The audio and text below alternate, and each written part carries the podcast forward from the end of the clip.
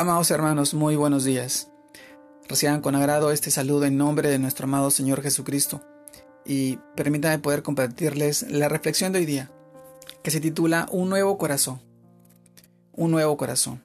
Y vamos al libro de Proverbios, capítulo 4, versos del 23 al 27, el cual nos dice de esta manera, sobre toda cosa guardada, guarda tu corazón, porque de él mana la vida Aparte de ti la perversidad de la, boca, y aleja de ti la iniquidad de los labios. Tus ojos miren lo recto, y diríjanse tus párpados hacia lo que tienes delante. Examina la senda de tus pies, y todos tus caminos serán rectos. No te desvíes a la derecha ni a la izquierda. Aparta tu pie del mal. Proverbios capítulo 4 versos del 23 al 27.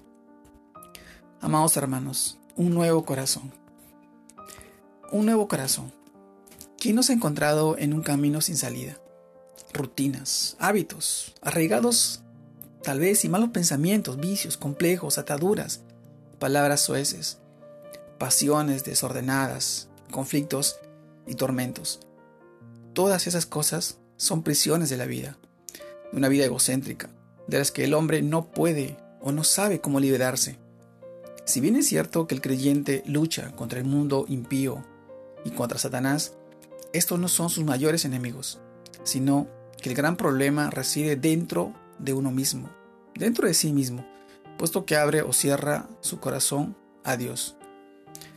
Amado hermano, Jesús nos enseñó sobre los asuntos de la vida, enfatizando el tema del corazón, del ser humano, pues el corazón es, sin lugar a dudas, el punto crucial de todo asunto. Y un nuevo corazón no se logra por arte de magia, sino que es el fruto de la fe en Cristo Jesús, en nuestro Señor. Un escritor dijo, ninguno de los métodos más avanzados de la ciencia y del análisis humano actual puede soltar al hombre de sus ataduras reales. Y eso es porque ignora la fuente del problema humano. El problema se da en el corazón, en un ego innato y voraz. El egocentrismo está en el fondo de las prisiones que el hombre cree para sí. El hombre está atormentado en sus delitos y pasiones. La palabra de Dios tiene la respuesta a los males de la humanidad, pues los problemas reales del hombre son espirituales. Por tanto, consagra a Dios tu mente, tus sentidos, tus meditaciones, tus motivaciones, tu voluntad y tus afectos.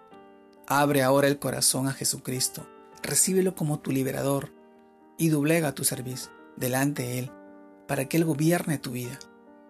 Amado hermano, en Ezequiel capítulo 11, versos 19 y 20, dice, y les daré un corazón nuevo y un espíritu nuevo.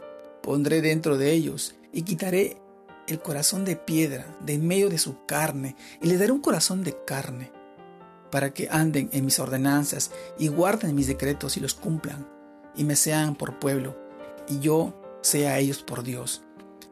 Pues Dios y su palabra son la solución al egocentrismo del corazón del ser humano. Hermano, mi hermano, acude confiadamente a Dios. Él está cerca para salvar a los que le tiene el corazón hecho pedazos y han perdido la esperanza y están hundidos en sus pecados y delitos, pues Él solo les da y les dará un nuevo corazón, un corazón nuevo, una vida nueva, unas promesas nuevas, un nuevo sentir, una nueva mirada con respecto al futuro y de, lo que estamos pasando. Dios, nuestro amado Señor Jesús, quiere para ti una vida consagrada a Él, a su palabra, a su amor, a su fidelidad. Él quiere de ti ser, hacer de ti una persona nueva, una persona con propósito, una persona con miras. Instrumento a ti es su palabra. Te mando un fuerte abrazo. Dios te guarde y te bendiga en este tiempo y en este día. Y que sigas creciendo en el Señor, para la gloria de nuestro amado Padre Celestial. Un abrazo. Dios te bendiga.